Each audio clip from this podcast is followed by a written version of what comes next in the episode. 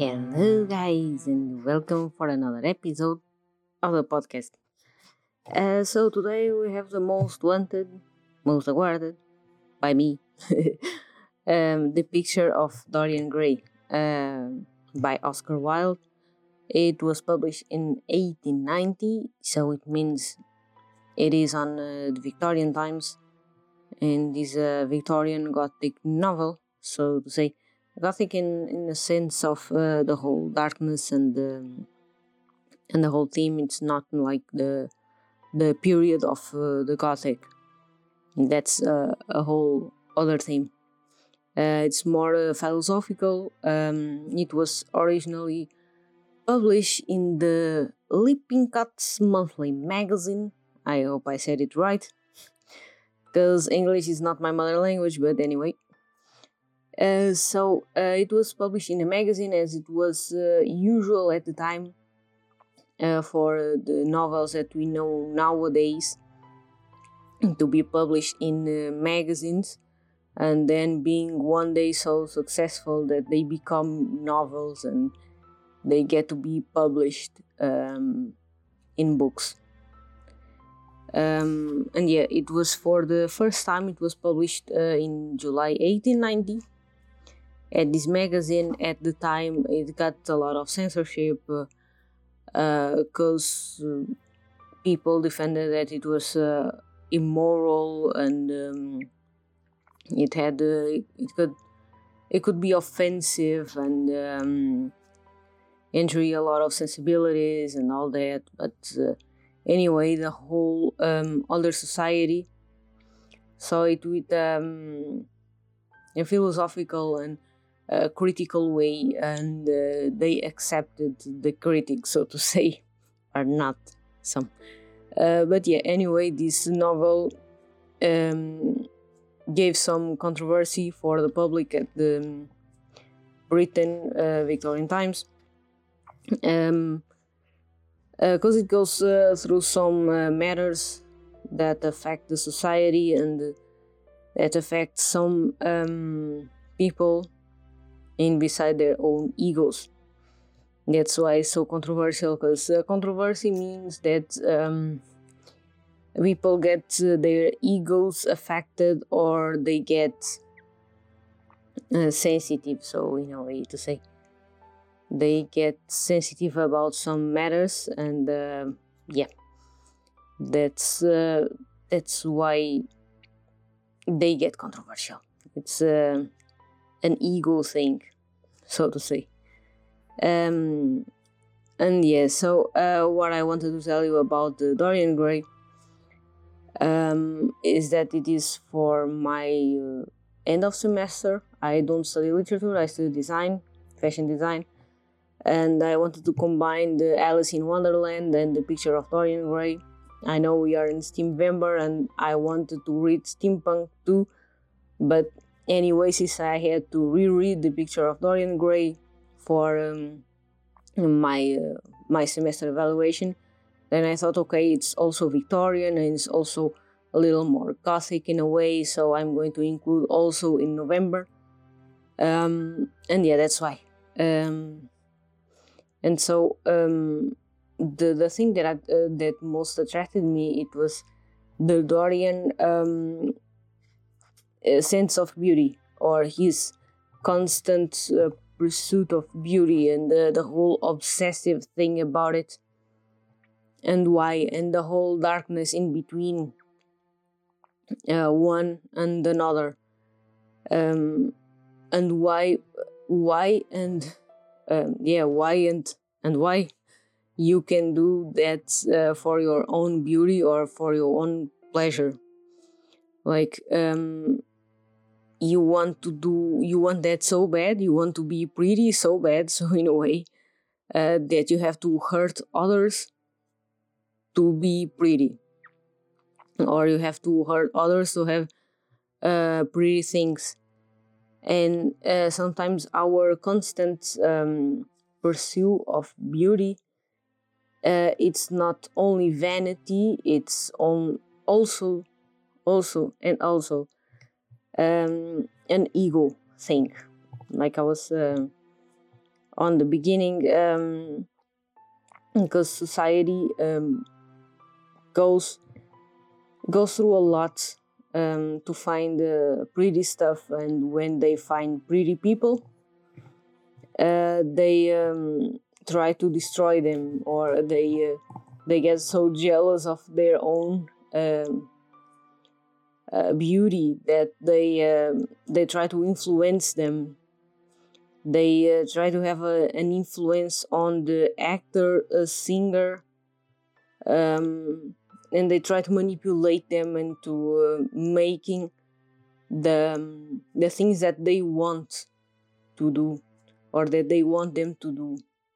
And then they do that kind of manipulation to satisfy their own ego because they are not pretty so they want to hurt something pretty or manipulate something that they consider pretty or someone that they consider pretty to satisfy that uh, lack of uh, uh, self-love that that whole bunch of insecurity that whole level of uh, low ego that's what i um, used to call them. Those people is the low ego because um, you you have to realize what you are but you can't uh, hurt um, the sphere of the other. Even so the other is not going to understand. Sometimes the other person is not going to understand that is being manipulated. That happened a lot to, with dorian when he was young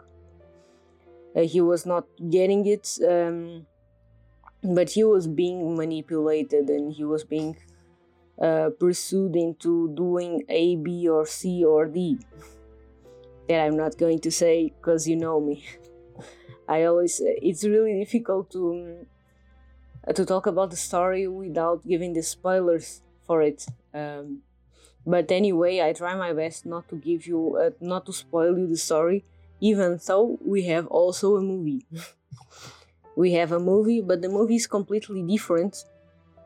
In a way uh, with the the book. Because the the movie it turns this whole uh, dark in this whole um, persecution of being beautiful to another level to the fantasy and the dark and gore um, way and then um, when when it goes like that when it goes to um, to that level that's completely different. But if um, if we see that on screen the whole book if we see that completely adapted to screen we find it a little obnoxious and uh, a little idiot so to say. Because uh, if you turn that into um, images it's difficult because it's really philosophical um, he makes a lot of uh, theories and philosophical theories and all that, and um, you kind of go um, through another way and you feel a little weird, uh, so to say. You feel a little um, out of your comfort zone. Um, yeah, and that's uh, and that's what it is. Um, that's one of the stuff that uh, that the movie or the the book tries to influence you is to do things um, or to think stuff out of your comfort zone and so um, yeah uh, it like um, dorian had uh, some sensitivity with the world uh, around him and uh, especially given by basil hallward um, he also gave him too much power, um, considering him too pretty and painting his picture. And that's uh, that's on the beginning. That's uh, first chapters. Uh, you can see that, um, and that's one of the um, ego boosts that uh, Dorian gets. Uh, him and uh, also Henry is also one of the ego boosts that he gets to be uh, what he was in the future or to to be his future self of uh, uh, hunting beauty, uh, beauty like uh, like crazy. Um, so uh, in Basil, he saw the art as a, a form to transmit beauty. He didn't see as any other communication means. He haven't seen anything besides of um, transmit beauty. That's the only uh, concept that he knows about art. then uh, the future will tell you that the art serves for a lot of purposes besides beauty, even though to destroy it sometimes.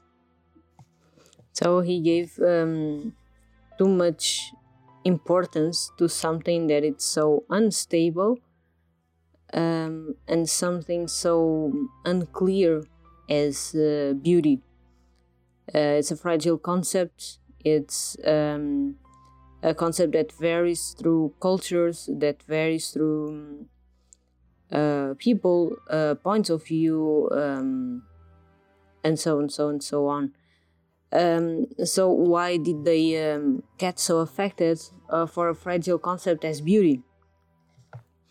Uh, why do they um, uh, feel the need of uh, uh, having so much pleasure and the whole um, pursuit of pleasure the whole time and being the whole time um, into a fluffy world? Because that's what it was. It was a fluffy world and um, uh, yeah. And needless to say that um, they uh, their lives were a lack of something. And um, i think the lives were uh, their lives were lack of something um, important or something uh, emotional. In the case of uh, dorian gray and the whole victorian society and the whole dandies that surrounded them um, i think they um, they miss the whole uh, emotional um, connect with society. Because they got a little a part of the society because uh, some of them were gay or homosexual and so they couldn't admit that they were homosexual or that they could uh, marry uh, like today like nowadays. Um, they couldn't go open about their own sexuality. And that was one um, i think one of the um, the points that they that they lack um, uh, through that whole communication with uh, society and this whole uh, emotional of uh, don't want to be that but uh, that is my nature or uh, wanting to um, be something um, besides the purpose um, of being a man, so to say, because the purpose of being a man it was at that time to support family and um, to have a household, to have uh, children, to um, have works and being a leader and all that macho stuff. And sometimes we uh, care to to see that it's not the uh, not every man uh, was born with that or not every man was born to be a leader. And that's okay. That's okay. You do you. Um, and uh, sometimes it's a whole not being accepted by the society because uh, uh, the whole society and mostly at the time at the victorian times more even more than today it says that a man should uh, be the family man that he has to to have his obligations that he needs to be a leader that he needs to be um needs to be uh, that and that and they put too much responsibility uh, on the shoulders of one person. I think that's what it is um, and sometimes uh, we forget to uh, ask that person what does that person want what does that man want uh, does he want to be um, a baron or does he want to be a leader or uh, at the at the time did did he wanted to lead um, the whole family business or uh, did he want to um, to go uh, be a painter or to be a philosopher or to be a writer. Uh, what did he wanted to do? I think that's um, one of the lack of um, uh, purposes that uh, they feel uh, that emotional connection that sometimes we don't see. Because the thing is that I wanted to talk about feminism and the whole um, uh, problems that that started to boil a little more on the Victorian age, uh, but we also need to see the other side, the side of the um, the guys that were uh, discriminated, uh, like for example, um, Oscar Wilde or the whole uh, bunch of other artists and uh, and people who were homosexual or they had some uh, different orientations and they had to mask it a whole lot, um, even though their family sometimes their family knew they um, and they masked it all together, and the whole society uh, put uh, uh, like uh, warm cloths uh, through it. How we say in Portuguese, uh, they used to to cover it up so that nobody sees, and um, sometimes that that is one thing that we um, care to see in the others and we care to see um, in the society because yeah it's nice um, to see the women's perspective it's nice to to see the, the whole feminism and the, how we got ostracized from the, the society how we get discriminated for thousands and thousands of years um, uh, but that side we also need to see that whole masking um, of character. That doesn't need to be hidden anymore. And um, and there is still an idea that it needs to be covered that um, the guy needs to be the macho man or i don't know what did your family thought you that you need to be but you don't need to be that. You need to be a loving husband to your uh, spouse if you want to have one. If you don't have don't want to have one then be alone. Uh, yeah and uh, all the stuff that you need to do.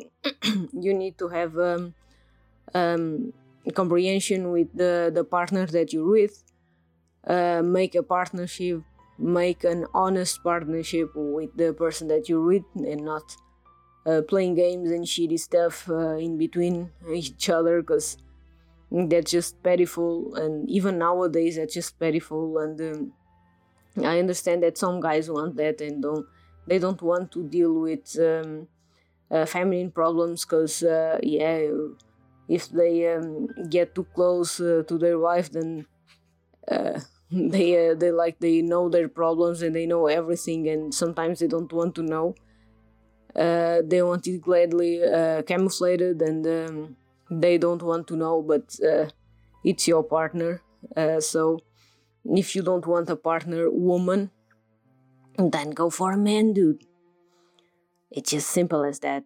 If you don't like women for their whole femininity, uh, for the whole um, spaghetti head, because we have a spaghetti head that hold, that holds everything and every uh, matter or question together, and it's all connected with us and. Um, it's our nature dude uh, it's our nature to do multiple tasks at a time and this and that and um, and there are some stuff that are also intricate to your nature that we respect and we uh, try to be um, nice about it but uh, yeah if you're not nice with your woman if you don't want a woman then don't have a woman um, then go for the other side. It's fine.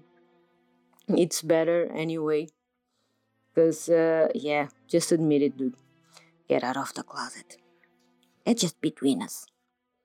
And the people that heard the, that hear the podcast. But anyway, get out of the closet. So, um, moving on. um, it also has some um, weird ideas from Henry. Uh, some weird macho ideas from Henry, uh, sure.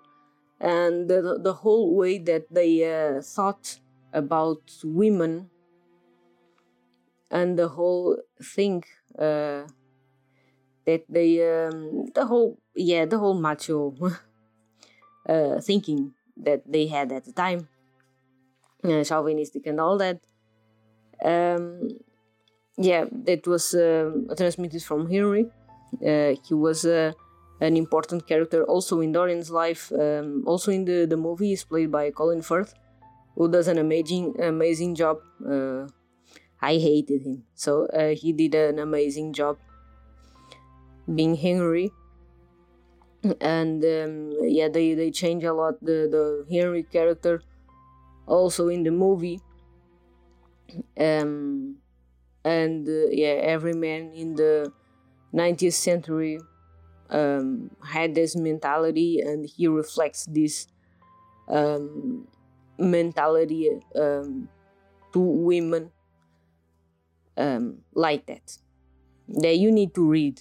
Don't don't yeah, but it's awful. Uh, maybe you heard some stuff that he is going to say in the movie, but yeah. Anyway, he says that and just be um, aware of it and there was a reality at the time and that was uh, the normal thing so the thing is that this henry character he pushes a lot of uh, ideals to dorian. So uh, the whole society they manipulate dorian. They um, control their little pretty puppets to do what they want him to do. They want him to be what uh, not what he should be but what they want him to be. And that's the the whole um, deal of the book. Um, yeah he has a lot of uh, memories of his childhood uh, once in a while um, uh, he has um, extreme extreme um, care with his beauty and he does everything to have um, that beauty standards.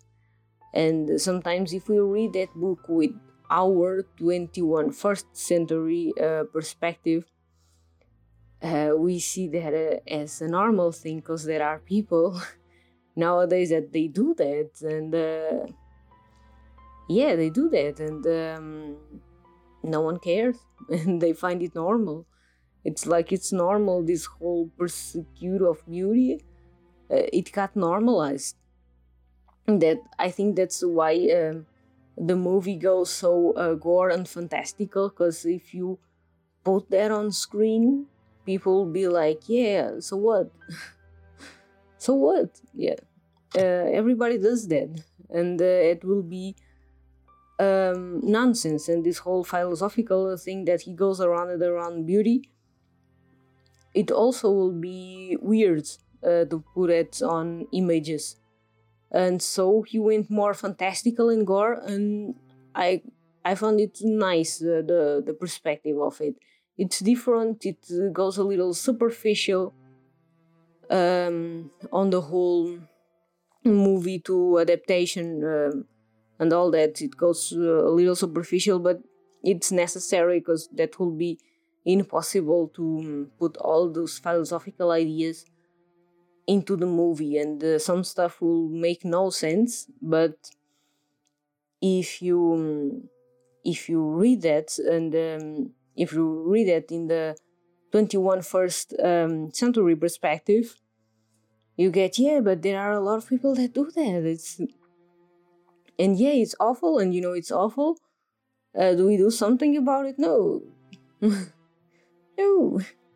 There are people that spend like dozens and dozens uh, of dollars and uh, uh, who else and uh, they do everything they can to stay uh, uh, pretty and stretched and um, however and some impossible stuff like having no wrinkles with 60 years old and and no one says them nothing. It's like um, they congratulate them. You see? They get congratulated. They yeah they they they get they get congratulations. And the the person that it's normal and uh, she lives the the whole normal life and um, she made their her own achievements for herself and the, the life for herself. It's uh, condemned because she's not pretty anymore yeah it's normal man.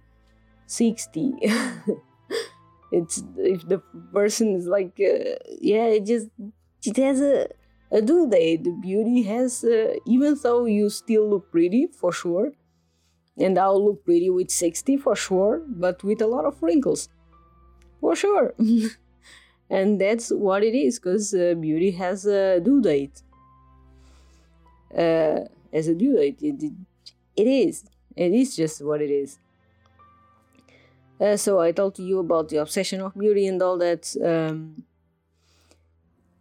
uh, yeah. So uh, what is uh, dark uh, for us? It's or what was dark for the Victorian age. it was. It's not dark for us anymore. Um, and that's what uh, we we should think about it, and maybe we should think before we go into the fast fashion and if when we go uh, uh, through something because before like in the 90s or in the beginning of 2000s we didn't knew uh, how fast fashion could affect the world uh, how uh, beauty um, uh, stuff that you consume uh, for makeup and all that how they can affect the world. And i wear all those stuff. I i wear makeup to work. I, I wear uh, clothes also that come from fast fashion. But when you don't know yeah or when you have no other way because you don't have the means for it it's uh, it's a problem and we as society like we as society we, we should uh, reevaluate um, how we consume stuff, how we see beauty. Um, I know that I mumble a lot in a lot of my uh, podcast episodes, uh, but it, that's how I form ideas, and that's how I um, go through my mind to form ideas to you. I write a lot of stuff, but there are some things uh, that I can't plan, um, and that's uh, that's how it is. I'm sorry. That's why some episodes like these ones they uh, take a little too long. Um, but they need to. they kind of need to, because uh, uh, this book made me um, evaluate a lot of um, the stuff uh, that I that I consume that I as a uh, as a writer, as a reader, as a designer, as a future designer for sure, because I'm still studying. As um, a consumer also um, it also makes me evaluate uh, what we do uh, for beauty and uh, what are we doing to being pretty. Um, and yeah that's uh, what i wanted to tell you. Um, and i hope you you watch the movie or you you read the book, if you've read the book or uh, watched the movie, and you want to comment about it, uh, we can discuss it on Instagram or in the comment box on the Apple Podcast, or if you have any uh, on your podcast platform, if you have any way to mm, post it or to criticize something, then tell me. But on Instagram is better because I can um, I can answer you right away. And yeah if you want to discuss um, those matters uh, i'm open to for discussion and i i like to do that a lot. And yeah i hope you like it and um, i hope you share the episode. Uh, even though it's a little longer i know. Uh, but uh, yeah i i hope you like it and i hope that makes you uh, think about uh, your life like it made me think about my life. And yeah you're welcome and uh, yeah have a nice week or weekend and bye